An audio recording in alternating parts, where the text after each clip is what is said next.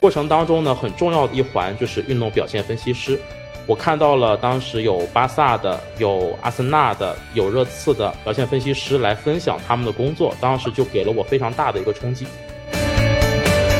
如果说去评价这两支队伍的话，我其实只想用一句话来形容，就是整个中国综合身体素质最强的人，可能都在我们的队伍里面。之前有很长一段时间，关于这个国足的海参的这个风波。海参这个东西到底对运动员来说，尤其是足球运动员，是不是有那么高的一个运动恢复或者运动表现的这样一个价值呢？要问自己是不是真的爱这个行业，因为这个行业呢，它很容易迷失。而这个过程呢，第一个你要足够热爱，你要对这个行业的发展的螺旋曲折，你要有心理准备。从年轻的视角出发。和我们一起探寻体育世界的每个角落，聊聊不同的故事。请回答阿拉斯加。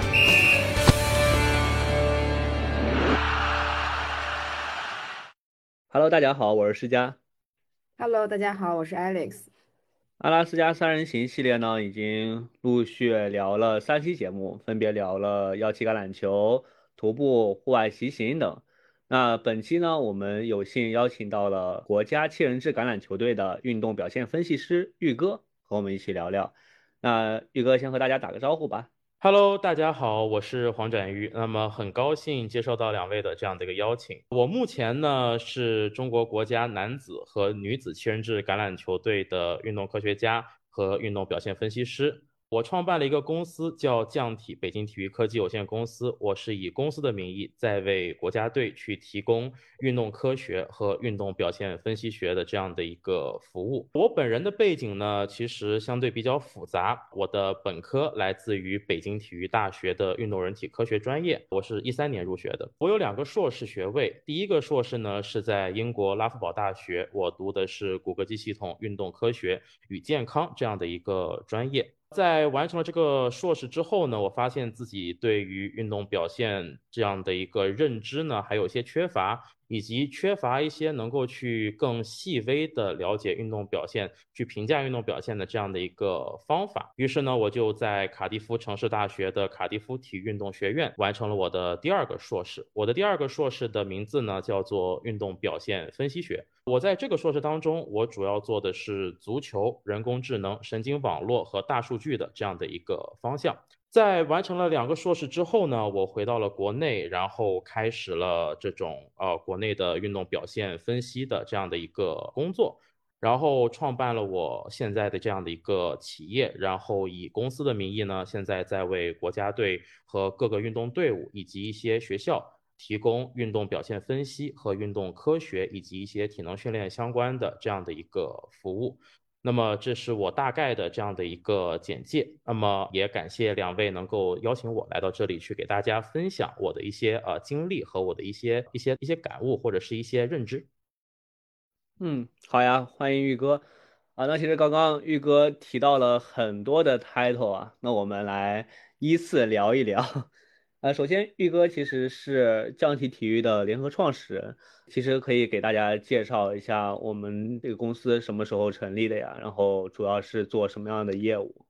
好的，没问题。匠体体育科技有限公司呢，是一个创立于二零二一年的一个很年轻的一个体育科技公司。我们的主营业务呢，一方面是给运动队伍，尤其是高水平运动队伍，比如说国家队、省队、俱乐部。等等，提供一些运动表现分析啊，这样的一个业务。运动表现分析呢，它里面包括视频分析、技战术分析、呃 GPS 跑动分析，然后呃一些大数据的这样的一个工具的分析。运动科学的业务呢，主要是包括对于体能训练、对于运动员的日常监控、评估去做这样的一个工作。同时呢，我们还有一些下沉的业务，比如说去面对业余运动队或者是校园，比如说特色体育学校，我们会提供一些降维版的，但是更加简便易用的这样的一个分析服务。比如说，针对于一些呃学校，他们有一些这种足球的特长，那么他们希望能够呢让这个学校的足球队在省市比赛里面走得更远。或者说让自己的学生能够有更好的提升。那么我们可以帮助这些学校呢，在自己的日常训练过程当中，去搭配更好的体能训练的服务啊，这种视频分析，然后帮助这个学校能够在他们所处的比赛当中去脱颖而出。目前来讲，我们的企业呢，还是一个比较针对于技术的这样的一个企业，所以说呢，我们的业务范畴也相对于去浓缩在这种体育的科技和科研工作中。同时，我们的企业的另外的一些附加业务也包括体育的科研。我们也是希望作为一个体育科技企业，能够持续不断的去为这个运动科学的社群去提供更多的这种有价值的这种文献信息和资料。这就是我们公司的大概一个现状。哎，玉哥，其实刚刚就是你提到了一些你的学历背景，然后再加上介绍降体的这个介绍。其实我还是很好奇，因为我身边也有一些学运动人人体科学的朋友，然后并且现在也在读呃一些相关的硕士专业。那我还是挺好奇，就是运动科学家这个 title 是怎么来的呢？就是能不能给我们稍微科普一下？好的，没问题。其实运动科学家这个 title 呢，名字特别的唬人啊，毕竟有一个科学家在里面。但实际上呢，运动科学家他其实是一个运动队伍当中的一个信息枢纽。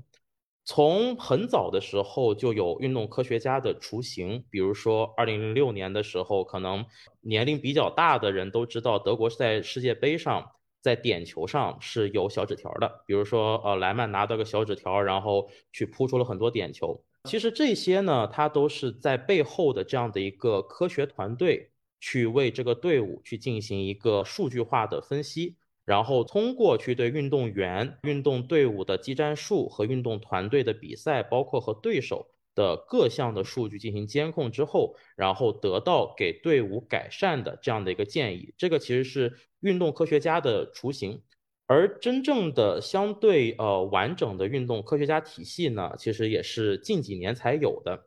从哪儿出现的呢？在英国、美国都有这样的一个新兴的趋势，去有这样的一个运动科学家的这样的一个整合的角呃角色跟岗位。比如说，我刚刚所获得的一个职业资格认证呢，是美国体能协会的认证运动表现和运动呃运动表现科学家，叫 CPSS，它是美国体能协会 CSCS 的一个升级。我也是整个大中华区第一个拿到这个认证的这样的一个人。它其实就是美国体能协会在总结了过往呃那个，包括像是 MLB 啊、NFL 啊、NBA 他们的运动科学实践之后，然后凝练出来了这样的一个具有独特 SOP 的这样的一个职业跟岗位。那么在英国呢，其实也是有这样的一个岗位的。在英国这个岗位其实是来自于体能教练，在比如说英超啊，或者是在板球或者是 netball，比如说篮网球这种项目当中呢，这几年都有体能教练中的某一位会开始去更加延伸向运动员的监控，那么更这种各种科学化的东西的一个整合，包括队伍的这种科技的使用。那么会有这样的一个角色去开始去着重于，我就只做这个部分，我去使用科技的产品、可穿戴设备，我去对这些数据去进行专门的分析，以及这种专门的这样的一个处理，最终我凝练出一个对于队伍的发展，无论是体能训练、技战术、运动员监控，还是运动员的表现准备上有意义的信息跟线索。那么就慢慢凝练出了这样的一个运动科学家这样的一个职位，而这个职位呢，它其实在队伍里面，我们称之为它是一个很重要的信息枢纽，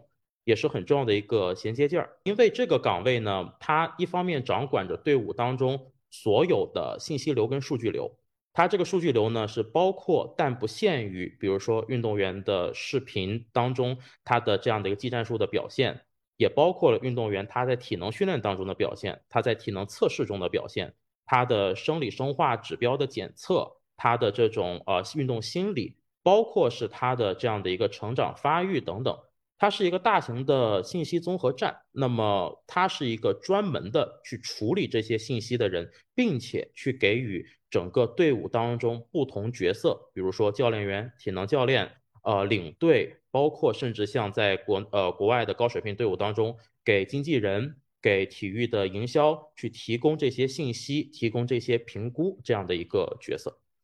好的，玉哥其实刚刚给我们整体介绍这个运动科学家这个 title，但其实啊，我感觉听下来还是有很多非常专业的名词。我刚刚听到，比如说当时世界杯莱曼扑出点球的这个事情，那那其实玉哥可不可以给大家举个这个例子？就比如说呃莱曼扑出点球，他是有收到这个小纸条，小纸条上可能是基于后面很多这种大数据的分析，给到他一个相对他往左扑还是往右扑这样的一个指导。那背后这个分析的这个逻辑或者是这个进程是怎么样的？这个大概可以给大家就是形象化的介绍一下吗？扑点球这个其实是运动科学在竞技体育当中所能够最直观体现的一个方面吧。因为点球它是一个非常简单简化的场景，把足球的十一对十一变成了一个一对一，把足球的这种所有技战术全部刨掉了，就剩下是一个。踢球和方向的选择，那么就变成了一个双方的博弈。其实我可以讲一讲呢，就是说我们在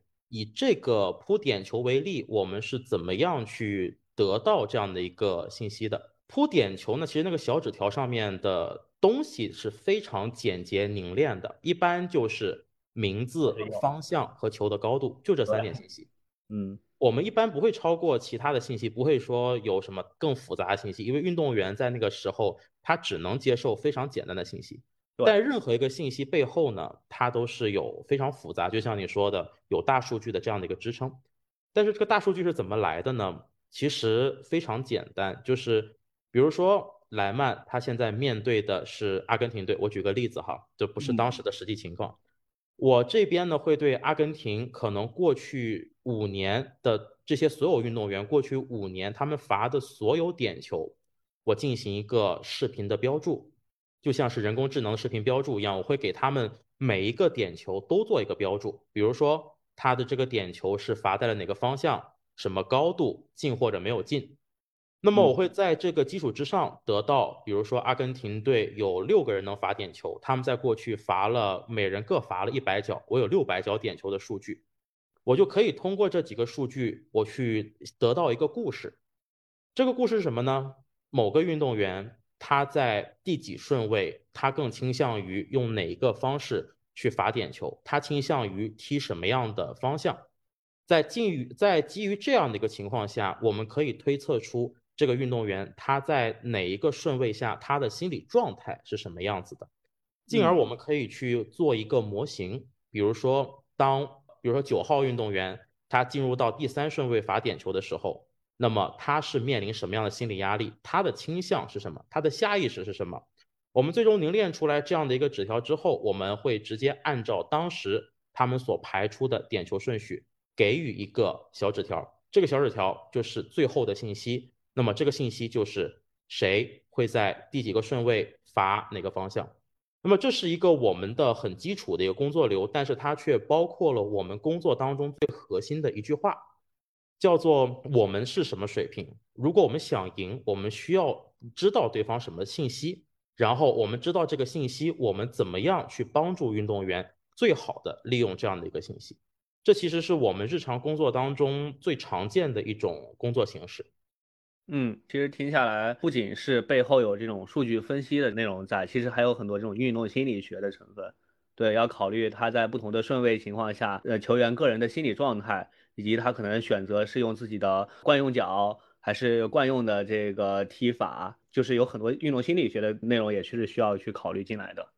玉哥其实刚刚还提到，现在其实本身是国家七人制橄榄球队的运动表现分析师，其实对橄榄球。我们有一些了解，但是对国家七人制橄榄球队，好像在我们日常中接触的不是特别多。玉哥其实也可以给我们介绍一下现在这支队伍的情况。没问题。当然，介绍中国七人制橄榄球队的时候，必须开始先介绍一个东西，就是我们是英式七人制橄榄球，不是大家现在更常见的美式橄榄球。英式七人制橄榄球呢，是一个来源于标准英式十五人制橄榄球所散发出来降维的这样的一个项目。英式七人制橄榄球呢，是一项奥运项目，那么也是一个整个奥运会当中最具速度和激情的这么一个项目，可以这么理解。目前的中国的七人制橄榄球队呢，女队是在亚洲范围内有非常强劲的实力的。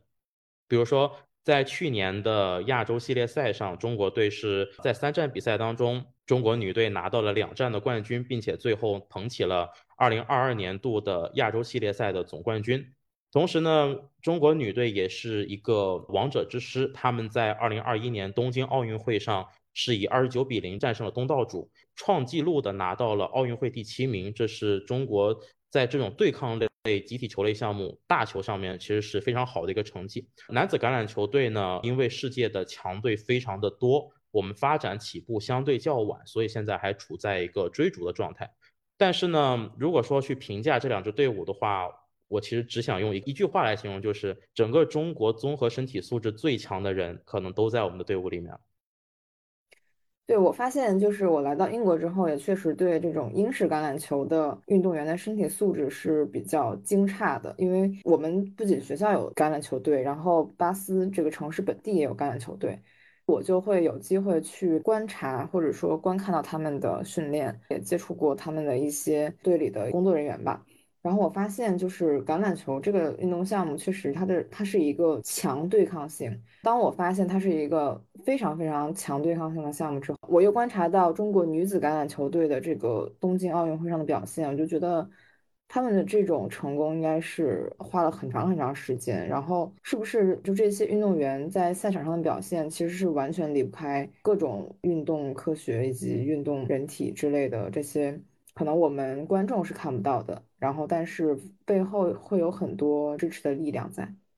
是的，在运动队伍保障上面，中国女子橄榄球队或者中国橄榄球队，呃，都是有不错的一个保障。因为首先，因为七人制橄榄球呢，它有强对抗，就像你说的，同时它也是一个高速度的比赛。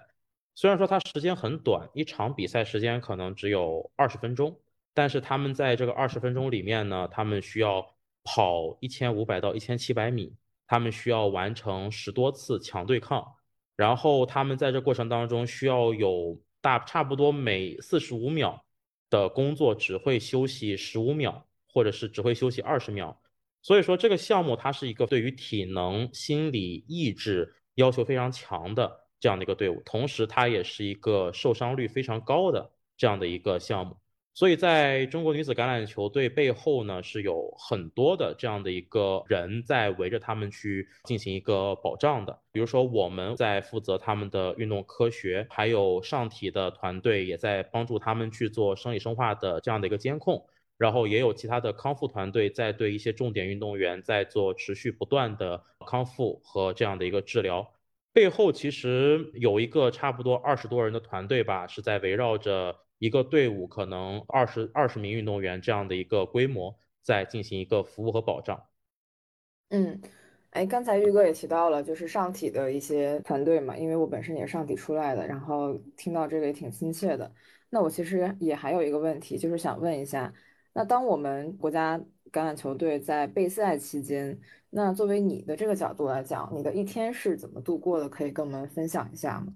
这个是一个很有趣的一个工作形式。首先，在运动队的工作是几乎不存在整块时间，比如说朝九晚五的。在运动队的工作呢，它是分为两块，一块是固定工作，一块是应急性的或者是反应性的这种工作。对于我的一天来说呢，固定性的工作包括每天早上起床之后要去给运动员发放我们对运动员他的一个监控的问卷，比如说运动员的。睡眠呐，情绪，这是基于我们的运动心理学专家和用我们的运动心理学算法所对运动员的这样的一个早晨的状态进行一个评估。然后我们会在早饭之后呢，拿上一杯咖啡，然后把这样的一个报告交给教练组，然后教练组去针对这样的一个情况去调整，去微调他们的上午的这样的一个训练。比如说，我们上午可能训练分组上。是不是需要一个调整，把状态好一点的运动员均匀分布到不同的状态不好运动员身上，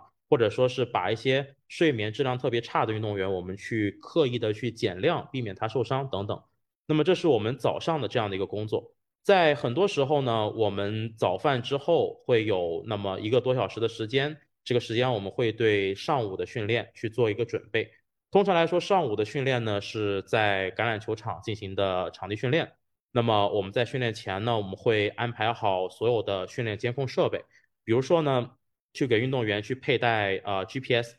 模块，就是大家可能在足球场上看的最多的运动员穿着一个背心，黑色的背心，那么这是他们的 GPS 背心，在这里面是放着他们追踪运动员跑动的这样的一个 GPS 的模块。我们会把这个准备好，按照运动员的需要把它给摊在场边，这样运动员到了之后可以就马上找到自己的模块，然后带上。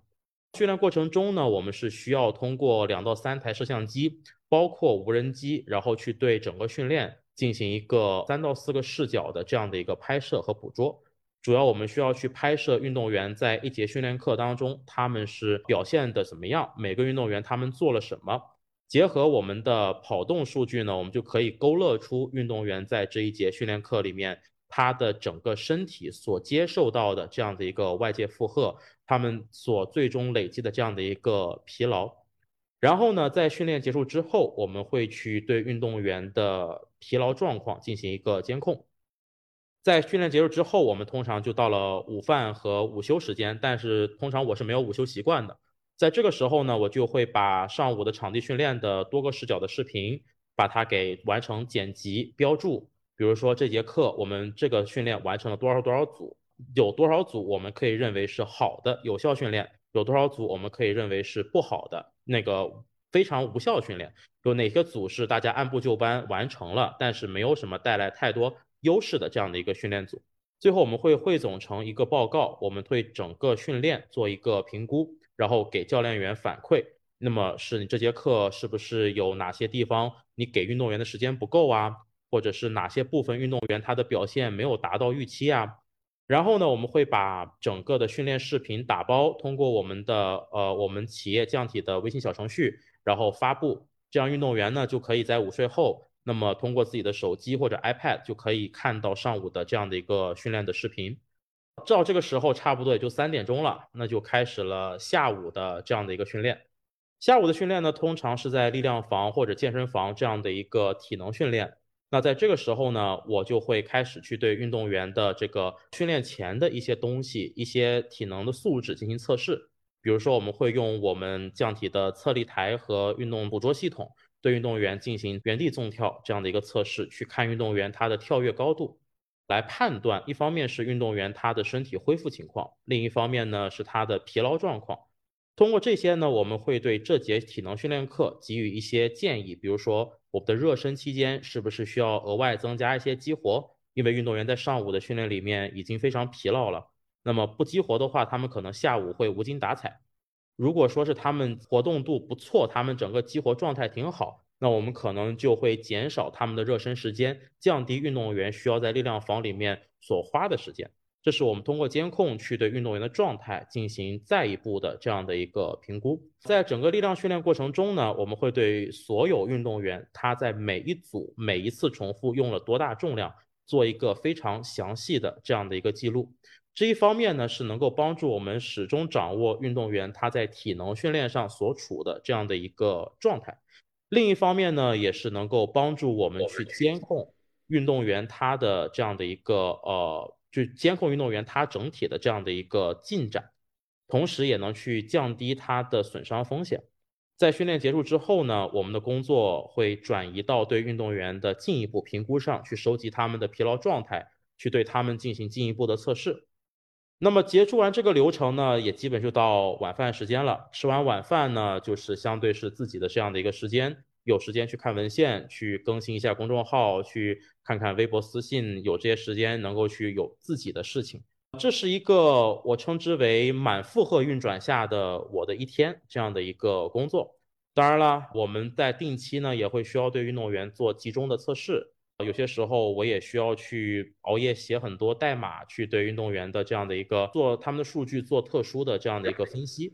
然后也经常定期呢需要对运动员的整体表现去写相应的报告，做可视化，然后去给教练呈现出来这个运动员阶段性的进展呐，这些他们所处的状态呀，如果打比赛我们可以预期到什么样的一个状态。因为整个团队呢，并不是只有我一个人在国家队工作的，我们在国家队的团队当中呢，也有不少的伙伴，也有很多伙伴呢是也听过阿拉斯加的节目，也是在这个群里面认识到了两位。那么他们呢，也是在队伍当中去各司其职，比如说有的伙伴是在做对手的分析，他们会对对手的比赛、对对手能找到的资料去进行一个梳理。有的伙伴呢是专门去做一些科研的工作，比如说我们从运动队伍积累下来的这样的一个数据，会在处理之后转交给他，他去进行这样的一个科研工作，并且产出，比如说科研论文、科研成果等等等等。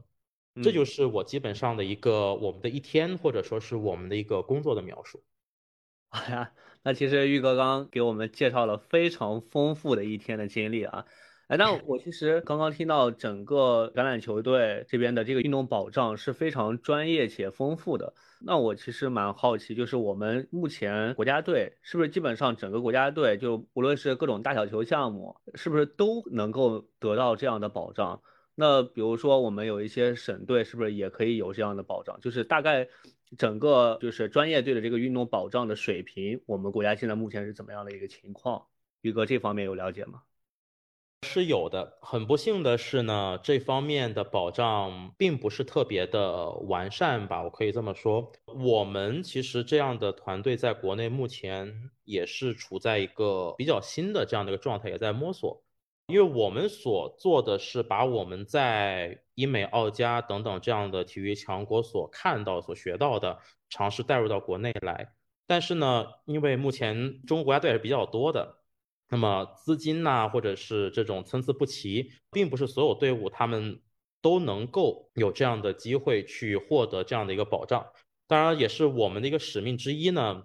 就是能够去触及更多的国家队，去给更多的国家队去提供这种同一标准的高标准的这样的一个服务。但是就目前来讲，能够做这么全的国家队，应该也是相对比较少数的。更别说省队了，省队的话可能会还是在遵循一些老式的这样的一个训练的方式。嗯，好呀。刚刚聊的是说整个训练期间的一些运动保障。那玉哥其实有介绍到，去年有很长的一段时间是跟着国家队在外面去备战。那其实，在国家队这个备战的过程中，这个一天的工作或者体验是不是又不太一样？是的，因为我们在出国比赛和在国内集训是完全两种的状态。可能在国内集训就是我们按部就班去完成一些工作，但是出国比赛呢，就真的就是一个人可能要掰开五六个人去用了。我来讲一讲去年跟着国家队出国去打亚洲系列赛的这样的一个经验吧。去年十月份呢，我们公司签了中国男子橄榄球和女子橄榄球两个队伍的运动科学和运动表现分析的这样的一个服务。我呢是在十月份跟着中国男子橄榄球队为主，去到了泰国，然后之后在十一月份去了韩国和迪拜，还有阿布扎比。在这个过程当中呢，基本上因为当时的人员相对紧缺，我一个人是做了所有的视频拍摄。男女队的跑动数据分析、运动科学分析，然后男队的对手分析，以及营养和生理生化监控等等等等，可能差不多正常情况下四五个人的这样的一个工作，那种工作环境呢，就相对是一种很紧凑、很排得很满的这样的一个工作环境，基本上就是做好一天可能十二到十五个小时工作的这样的一个。连轴转的这样的一个准备，而且需要去在很短时间内去做很多决策，去处理很多问题。但是呢，很困难的是，这些很多决策，它虽然是反应性的，你需要去在可能三到五分钟之内得出一个结果，但是呢，这些决策本身又对运动员他们会有很大的影响。在这个过程中，其实就是一种身体跟心理的双重的压力。但是呢，既然左胸口上已经绣上了红旗，绣上了国旗，那么这种压力呢，其实也是一种荣誉，对于我们来说。那玉哥，其实你刚才说出国比赛期间人员紧缺嘛，那我就想问，因为作为我的角度来说，其实身边也有一些同学想致力于未来想从事于这种像你这样的工作。我就想代表他们问一下，你是如何开启这个运动表现分析师的这条道路的？或者说有什么契机，也可以给他们做一些参考，这样子。这也是一个对我来说比较有趣的经历吧。这个可能今年也很碰巧，是我进入运动科学的第十年。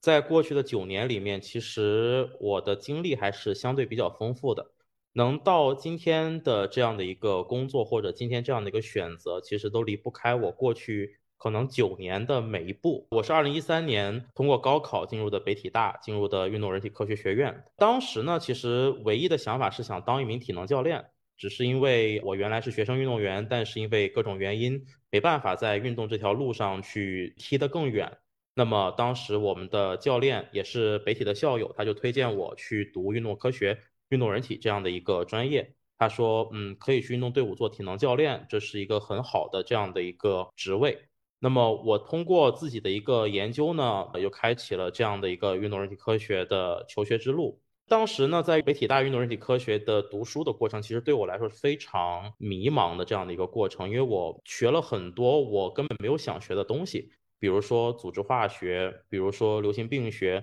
我都不知道这些科目可能对我做体能教练会有什么样的帮助。但后面事实证明，这些都对我有很深远的这样的一个帮助。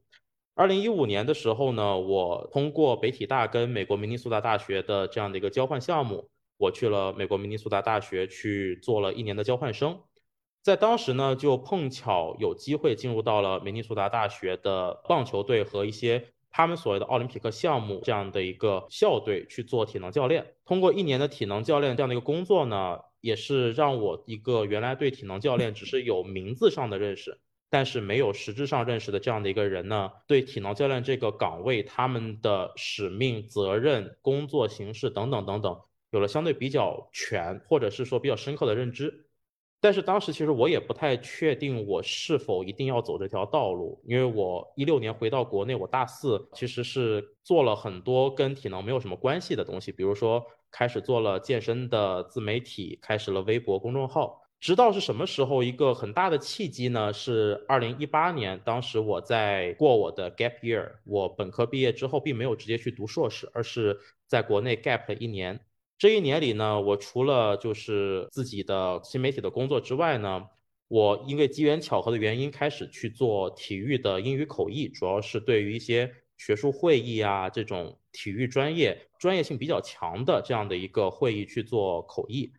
在这个口译过程当中呢，我帮助北体大，帮助一些企业，他们在自己的课程研发或者说是学术交流当中呢，去扮演了这样的一个翻译的工作。在这过程当中呢，我印象最深的是二零一八年的时候，在北京体能大会上，我最后一个翻译的嘉宾呢叫做 Nick Polis，他是当时澳大利亚男子七人制橄榄球国家队的体能表现总监，约等于是我现在的这样的一个角色跟岗位。然后我跟他聊了很多，我开始意识到，其实体能训练它并不是一个非常简单的这样的一个项目。再然后呢，一八年我就开始去了拉夫堡，但我在拉夫堡读的是运动科学，因为我觉得我当时运动科学的水平还不足以支撑我去探索运动表现这么一个深刻且丰富的这样的一个学科。那么我在拉夫堡这一年呢，主要学习的东西是生物力学、动作分析等等等等。最重要的一个让我开始进入运动表现分析的这样的一个契机呢，是我在拉夫堡的下半学期。差不多在二零一九年的七月份，一个很偶然的机会，我得到了一个去澳大利亚参加世界足球科学大会的这样的一个机会。当时我是整个会议上唯二的中国人，当时给了我一个非常大的冲击，就是在世界足球科学大会上面，我看到了非常多当时超乎我想象的国际的顶尖足球运动是怎么样发展的，他们怎么样利用科技的。他们怎么样去突破这种人体极限，去让运动员达到更高、更快、更强的？而在过程当中呢，很重要的一环就是运动表现分析师。我看到了当时有巴萨的、有阿森纳的、有热刺的表现分析师来分享他们的工作，当时就给了我非常大的一个冲击。毕竟足球其实是我的主项，在这基础之上，我去问了我的一些朋友们，包括一些业内大牛，他们也认知到。未来一定是体育，一定是数据的时代，所以说呢，就推荐了我去给我在二零一八年的中国体能高峰论坛所翻译的一位教授，也是卡城大的这个运动表现分析的负责人。那么我去读了他的第二个硕士，所以在这之后，我才开启了运动表现分析师和数据分析的这样的一条路。可能说的比较多，可能跟运动表现分析的只有这后面这一段，但是实际上。我觉得我整个发展的路程，在这过去九年当中，每一步可能都是非常重要且独特的。嗯，因为我觉得可能目前我也是处于一种摸索的状态吧，因为毕竟从二零一八年进入上体学习。体育经济与管理这个专业以来，经历了一些赛事，也去了一些公司实习过。其实自己也一直在探寻自己所热爱，或者说体育在我的人生中扮演一个什么角色的这样一个问题。所以说，刚才您讲的那些之前自己探索，包括 gap year 啊，然后一些经历，我觉得都是会给我一些启发，并且我是目前有一些共鸣的。有可能未来我也是会一直还会在摸索，然后找到自己的热爱吧。因为毕竟我发现，自从出国之后，可能体育这个概念在我的这个观念里面已经发生了很多很多的变化。国内外的这种体育的体制不一样，包括运行的这种制度啊，然后设施啊也都是不一样。所以我觉得可能以后还是需要向宇哥多多请教，这样子。没问题的，没问题的。好的，那我觉得玉哥刚刚分享自己的经历，不仅是对 Alex，也对我们听众里边很多有志于从事这个行业、这个岗位的很多听众，应该都会有很大的帮助。那其实对我自己而言啊，我本身是一个足球球迷，然后看球应该已经十几年了吧。然后玉哥刚刚说嘛，他其实做运动表现分析，最早可能就是从这个足球这个领域开始的。那今天其实正好有这个机会嘛，就想和玉哥聊一聊关于运动表现分析在足球这个赛事里边，他承担的这个角色到底有多大？可以大概给个量化的数据，比如说一场比赛的这个输赢，可能和这个背后的运动表现的团队这个关系的占比可能是有多大？施加这个问题其实非常的有趣，因为这个问题是我们。也一直在业内也在争论的，有些人会觉得这个贡献非常的多，就是有些分析师会觉得啊，这个对手他怎么打是我研究出来的，那么我们赢了那是我的功劳。但其实也有些教练他会觉得，就是我的教学、我的观察比啊这很多分析师的数据都准确。而在我看来呢，其实这个分析师的工作呢，对于整个队伍的贡献，我我估计啊，差不多是在占这个足球比赛它的胜率里面，一场胜场里面，我们所占的比例大概是在百分之十到百分之二十吧。那看来这个是一个相对比较谦虚的一个 一个比例，是吧？对，因为这个比例呢，我们有些时候会形容自己其实。你想要达到更好运动表现，就像是在往一个想用去各种各样的东西填满一个瓶子，谁填的越满，谁的胜率就越高。那么里面最大块的肯定是运动员，因为运动员他才是去场上真正的去表现的这样的一个存在。而其次肯定是教练，因为没有教练，运动员他们就会像无头苍蝇一样。而剩下的呢，还有一个很重要的是队医。队医呢，就是救死扶伤嘛，去帮助队伍去管理伤病，再然后才是其他的保障角色，分析师就是其中。而如果我们去用这个用填罐子的这样的一个比喻呢，可能运动员就是里面的大石头块儿，教练呢他就是里面的小石头块儿，队医就是里面的沙子，而我们就是去填满那最后百分之十到百分之二十空隙的水。但是也正是因为我们的存在，能够捏合起来，最大程度上去捏合起来这些角色他们之间的沟通和交流，最终能够把这个瓶子去填满。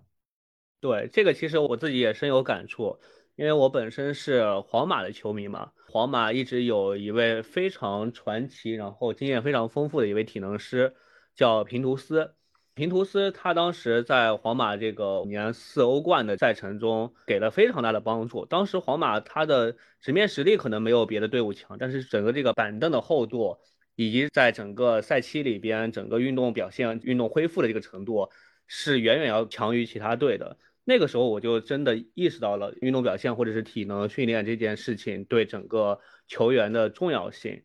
那玉哥有没有一些比较经典的案例分享给大家？就比如说足球这个赛事里面有没有一些这种以弱胜强，可能就是运动表现分析师在背后有非常大贡献的这种案例？首先，我觉得平图斯一直是我们整个业内可以说最知名的代表人物之一。他的存在其实很多时候是激励了非常多他的后辈想去追随这条道路。比如说，因为他现在在欧洲顶级职业的这种体能教练的门槛非常高，现在基本上人均博士。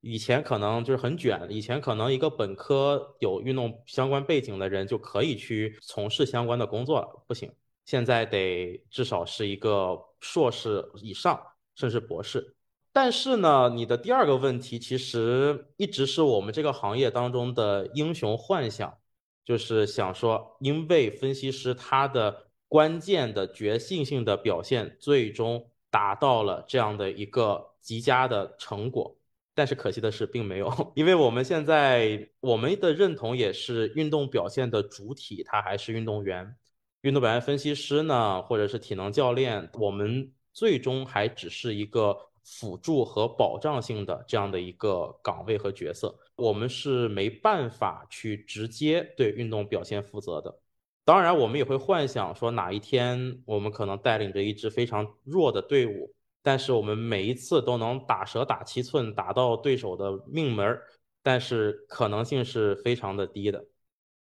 那其实我们也知道，一场比赛里边，除了运动员、教练，然后运动表现分析师，那可能运动营养这一块的人员其实也是非常重要的。那玉哥对运动营养这个领域有没有一些了解？这可太有了。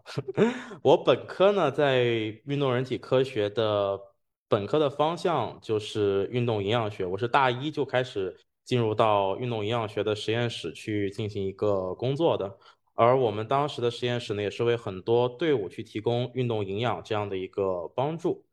而实际上在运动的备战过程中，营养是极其极其重要的这样的一环，因为运动员呢，他的恢复有很多的领域可以促进运动员恢复，但是。最重要的两块，一块是睡眠，另一块就是日常的这样的一个饮食和营养。嗯，那终于来到了一个我非常期待的一个问题啊！之前有很长一段时间关于这个国足的海参的这个风波，其实我特别好奇一件事情，就是海参这个东西到底对运动员来说，尤其是足球运动员，是不是有那么高的一个运动恢复或者运动表现的这样一个价值在？哎呀，这个问题我可被问的不少。这个首先归功于很多媒体朋友的功劳，突出了国足跟海参的问题。不过我这里简单泄个密啊，咱们国家所有运动队都是有海参供应的。这海参是国家队的运动队伍里面比较常见的一种饮食的组成部分。原因其实也非常简单，海参这个东西呢，它是一个在传统的中国食疗里面，它是具有非常强的一个补气血。以及一个提高免疫力、提高身体功能的这样的一个作用的，而实际上呢，海参的在现代营养学，它的一个核心的要素呢，是它能够去给身体补充比较多的微量元素，比如说锌呐这种，而锌对于人体的恢复具有非常强的作用，所以说吃海参不是国足的原罪，或者说不是一个国足独有的这样的一个东西。而海参对于这种高水平运动表现的运动员呢，也切切实实会有某种方面、某些程度这样的一个帮助。而且，其实在中国的国家队呢，也都会或多或少的会把海参纳入到日常的饮食当中去。哎，那玉哥，那你说像我们这种作为非专业运动员的普通人来讲，那日常我们的健身可能对于营养的需求是没有运动员那么大的。像我们这种运动爱好者，那我们日常是有没有什么补充营养的好诀窍呢？在你的角度看，这个是非常有的。确切的说，我也在这个领域上面写了非常多的相关的科普。而实际上呢，对于运动爱好者来说，大家都有一个本质是消费者，也是一个普通人。我们没有这么多的复杂的这样的一个运动表现的需要。所以其实对于大众来说，尤其运动爱好者来说呢，我的建议可能会听起来好像大家没听过，就是我的建议是多吃你想爱吃的东西，把吃当成一种很好的愉悦心情和愉悦情绪的这样的一种方式，同时也可以作为自己运动后的一种激励。而营养本身其实反而到其次了，但是这又不代表说营养不重要。对于普通健身爱好者或运动爱好者来说，其实最缺的三样东西吧，一个是高质量的碳水化合物，一个是充足的蛋白质，还有一个呢就是多样化的维生素。那么在这过程当中呢，其实碳水是我们健身爱好者，尤其是现代健身爱好者最容易缺的，因为生酮饮食啊这种。的兴起，所以很多人现在对碳水并不是特别的感冒，或者说就抱有一些敌意。但实际上，在我的观察当中呢，运动爱好者他很多的受伤，或者说是失眠等等，运动恢复不足，是跟他们运动后碳水化合物，比如说是米饭呐，比如说是面条啊，或者是包子、馒头等等这样的碳水化合物吃的不够多是有关系的。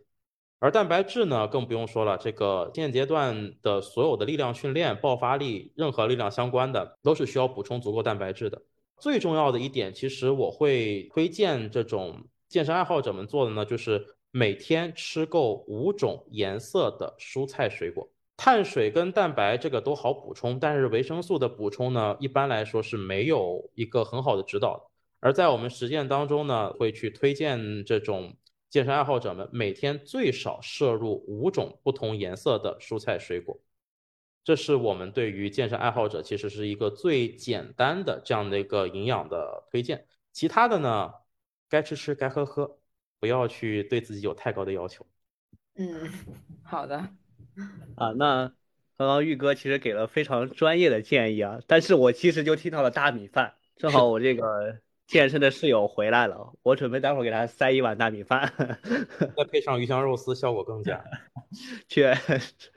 哎，其实玉哥刚刚在聊啊，其实之前写过很多的这种类似的科普文章，所以其实玉哥很早就已经在做一些自媒体的科普，尤其是在运动恢复、运动表现这一个领域。玉哥其实可以介绍一下自己在各平台的账号，因为我知道的玉哥在微博已经是百万大 V 了。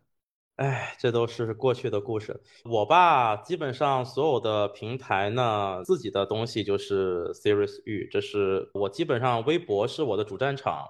因为我微博是从二零一五年作为新浪微博的健身首批的所谓的头部用户吧，那时候是做的相对比较多。二零年的时候呢，B 站简单的做了一下，但是因为做视频的确是这个费神费力，然后影响写作业。所以后面二零年之后就没有怎么太做了。知乎呢也是 Serious 与，知乎也是回答了比较多的科普类的问题。然后小红书就属于自己日常的一个分享了，那就没有什么太多科普的东西了。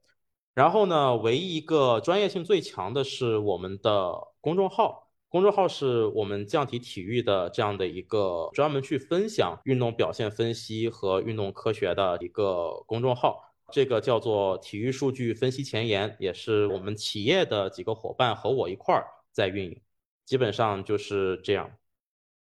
嗯，那可以再给玉哥打一波广告啊，这个公众号叫体育数据分析前沿，对，欢迎大家关注这个公众号。当然也欢迎大家关注我们，请回答阿拉斯加的公众号。另外，我其实非常推荐大家去看一下玉哥的微博，因为我昨天是第一次去关注。然后玉哥置顶的这条微博呢，是把之前他所有做过的这种科普相关的文章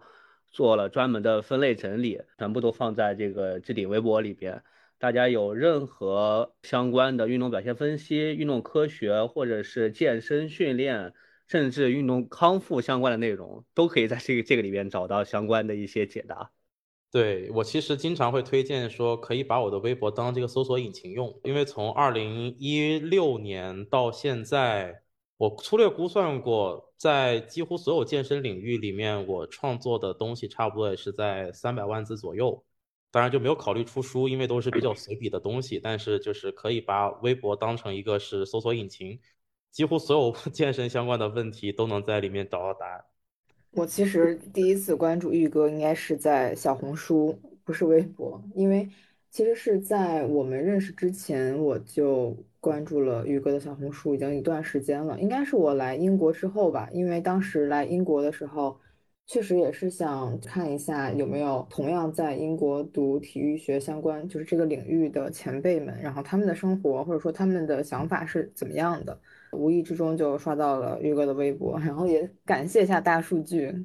看来确实是有用的。然后发现我们就有共有嘛，认识了之后觉得还是挺巧的，包括录这期的音频，然后我觉得也是一个非常好的事情。那 Alice 是刷到的，那其实我和玉哥结缘就是在小红书哈，也是感谢大数据认识了玉哥，然后也最终促成了这期节目。那我们在录这期节目之前呢，专门去征集了一些朋友们想要对玉哥问的问题，可以选几个来稿来解答一下大家的问题啊。没问题。对，第一个是有朋友问，因为从二二年这个十一月、十二月底，其实大规模的人们都阳了一遍，很多人都在问，就是即使已经过去了两个月的、三个月的时间，但是感觉阳康后的这个后遗症可能还是存在。尤其是对这种经常运动的朋友来说，感觉对自己整体的这个身体的影响还是一直在存在的。那关于这个阳康后的一些运动恢复以及可能的一些注意事项，宇哥有没有一些什么建议可以给到大家？嗯，这个问题其实是很有趣的一个问题，就是从好像这过两两三个月之后，好像新冠就不存在了。但是回首过去三年，其实大家。在一个相对封闭的环境下面，躲过了挺多不同的变异毒株，最终可能的确是在大部分人是在去年十一月、十二月到今年，可能都会有这种得了新冠呐，可能会有一些后遗症，或者是有一些不适。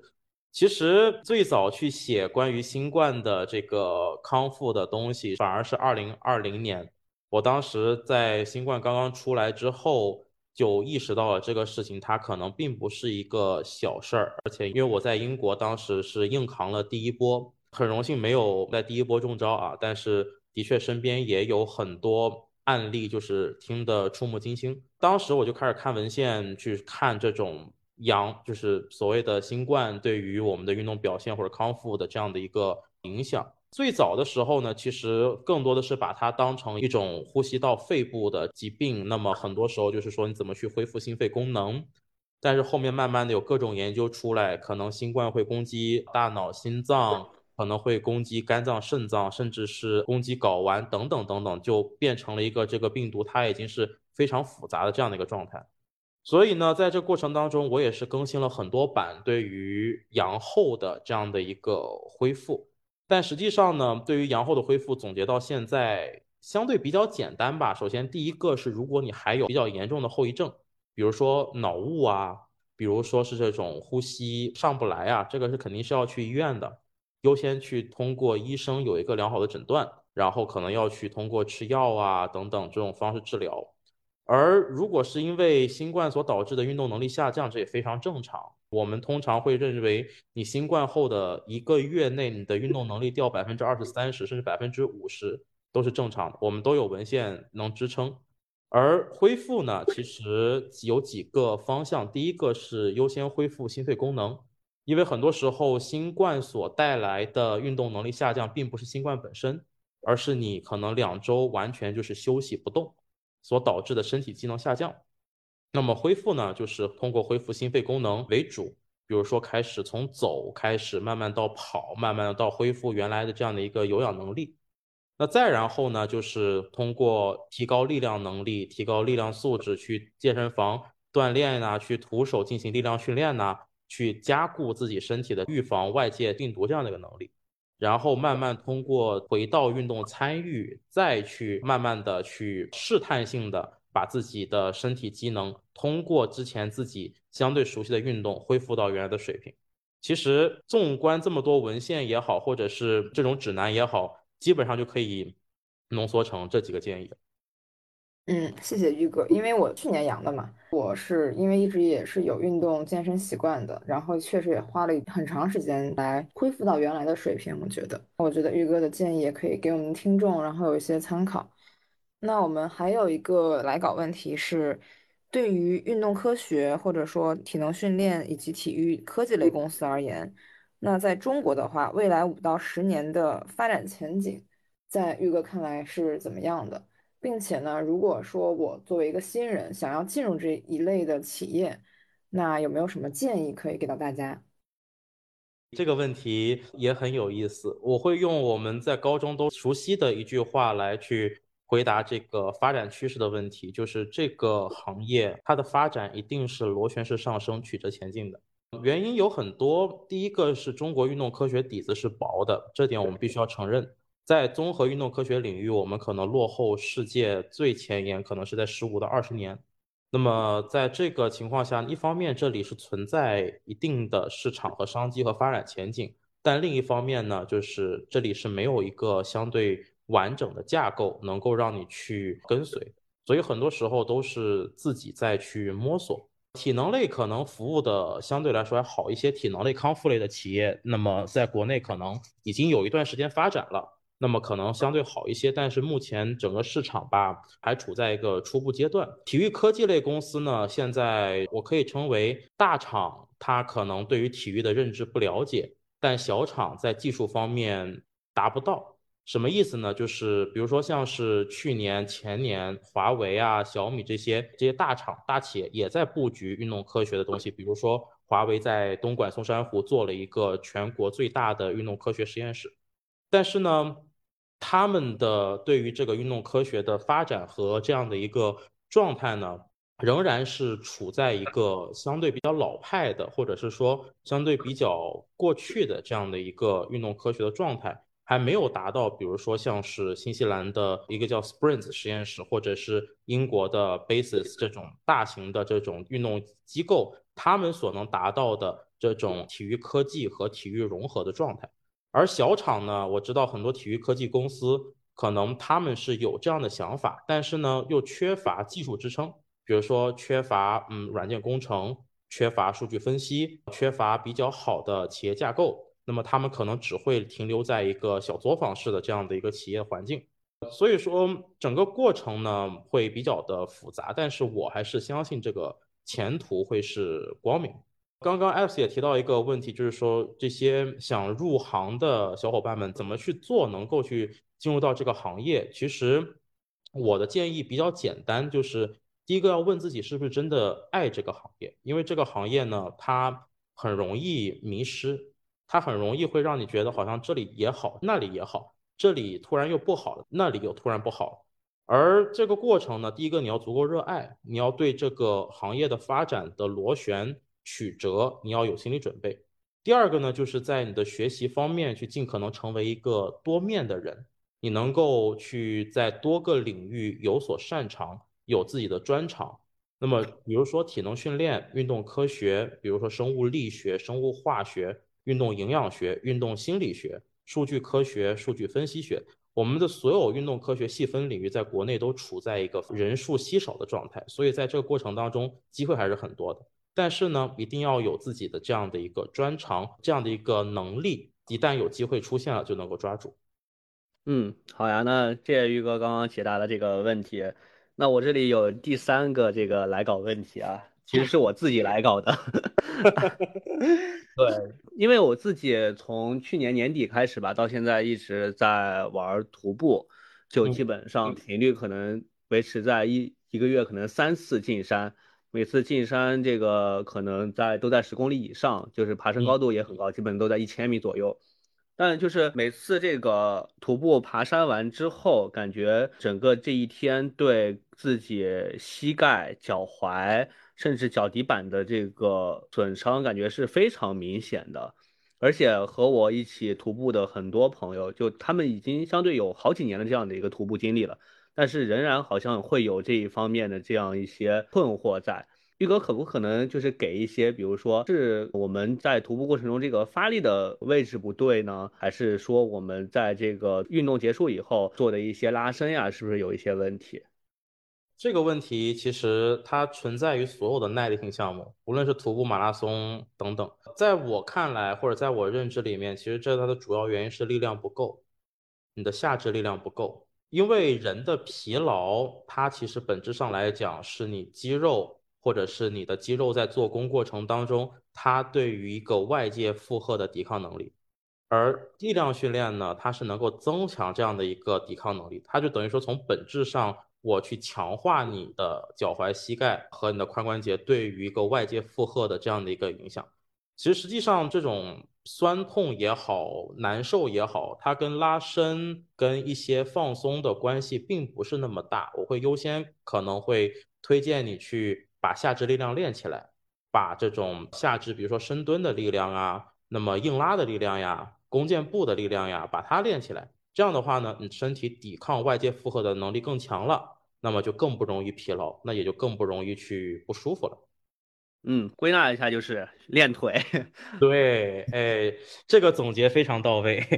好的，那我会把这个传达给我的徒步的朋友们。因为实际上，现在在很多的这种国际高水平的项目里面的研究，比如说前沿的马拉松研究啊，或者是这种研究，其实现在这几年的共识也是说，哪怕是耐力项目，你也需要把下肢的最大力量，把下肢的这种整体力量练起来，不一定要长肌肉，但是力量一定要长起来。哎，那玉哥，你平时会进行这种耐力性很强的运动，或者说其他的健身项目吗？耐力性最强的应该是脑力运动吧？哦，呃，但是我是我是力量训练会更多一些，然后球类项目会更多一些。嗯，行，那我们今天还是三人行系列的节目嘛？那我们呢也是这个系列会给每个嘉宾然后准备一些问题，它这个 part 叫慢问慢答。那我们开始问玉哥第一个慢问慢答的问题。请问玉哥最喜欢的运动品牌和运动单品分别是什么？这个跟很多人是不一样的。我最喜欢的运动品牌叫炫驰，叫 Rush，而它的最出名的产品就是守门员手套，足球守门员的手套。好的，那玉哥你最喜欢的运动项目和运动员分别是什么？我猜运动项目应该是足球吧？你刚刚提了很多次。说的对，我是足球出身，最喜欢的一直都是足球。而我最喜欢的运动员呢，叫吉安·路易吉·布冯，是原来意大利和尤文图斯的守门员。对，哎，布冯应该现在四十岁多一点吧，四十二、四十三左右。是的，他前两年还在踢，现在现在应该是已经退了，还没有完全退，他就属于在退役的边缘试探，但是又不想退。对对对对。布冯，我作为一个这个在英国的伪球迷而言，我觉得布冯这个大名应该是从一六年的那个欧冠，然后我记住了，然后一直到现在。一六年的背景板。那第三个问题呢，就是请问玉哥，你最难忘的运动瞬间是什么？可以描述一下吗？这个瞬间其实得回到二零零九年了。这个运动瞬间它很有趣，是我的中考的足球特长生考试。这个瞬间呢，当时决定了我能不能上深圳市最好的一所高中，而那个瞬间，其实我至今也是非常的记忆犹新。下着大雨，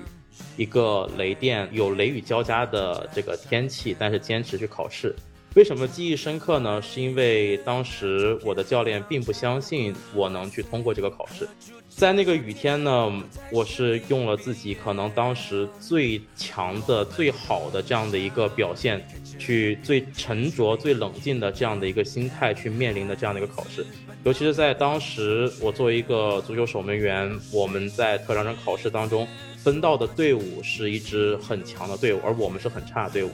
在那场比赛里面，我们队伍被射了可能有三十多脚门，但是最终只丢了一个球。但是整个过程对于我来说，我是在一直在享受，那可能是我这辈子最享受体育项目的，或者说最享受足球的那样的一个时间点，哪怕它只是在一个考试里。嗯，我觉得这可能会引起很多很多朋友的这种共鸣。哎，所以玉哥其实是踢守门员这个位置的。是的，我从小是练守门员的，后面转行去五人制了。那怪不得，那就是三十多脚都被扑出来了，基本。对，今天的表现很亮眼。当时神挡杀神，佛挡杀佛，差不多是这样。嗯，那我们下一个问题，请问玉哥目前从事的职业，你觉得它给你的生活或者说你的人生带来了什么？我觉得最最大的收获，或者说是一个最大的给我人生带来的东西，是一个三观和看世界的角度。我做分析之前呢，其实我看世界的角度，我觉得是比较模糊的，我们没有一个很清晰的去观察世界、观察世间万物、去做决策这样的一个思路。但是做了分析师之后呢，我会发现，其实生活中任何的东西，如果你想达到，它都是需要做决策的，而只要是。想达到做决策，它的流程跟运动表现其实是差不多的。所以说做这行之后，我去看世界的角度，或者说去我去看很多问题的角度，就完全不一样了。它也给了我很多去解决问题、去分析问题的这样的一个思路。嗯，那还有最后一个问题，就是说玉哥可以聊一下自己未来这一年的一些规划和目标。好呀，其实我这几年吧，尤其是今年，其实处在第一个我的转型阶段，第二个是企业的这样的一个转型阶段，能不能去逐步破解这种独自为战和小作坊式的这样的一个企业架构？其实这也是我们这一年最大的一个目标。那么在今年呢，当然很重要的一点就是我要成家了，那么要去开启人生的一个新的篇章。所以说，对于我来说呢，这一年它会是一个非常动态的，这一年会充满挑战，但是充满一种满足感的这么一年。对于我来说呢，这一年的目标其实就是做好生活当中的所有的点点滴滴，然后去陪伴好生活当中和人生当中所有那些人们，然后去享受自己的生活。那么回想我们过去，我从这十年来。一点一点从一个运动科学的学生走到现在，其实就很像是一些动画电影里面那种小人物，通过慢慢自己的修炼，能够达到一定程度的这样的一种感受。那么对于我来说呢，这一年的目标其实就非常的简单，踏踏实实的走好每一步，陪伴着企业，陪伴着我的爱的人们，然后踏踏实实的过好。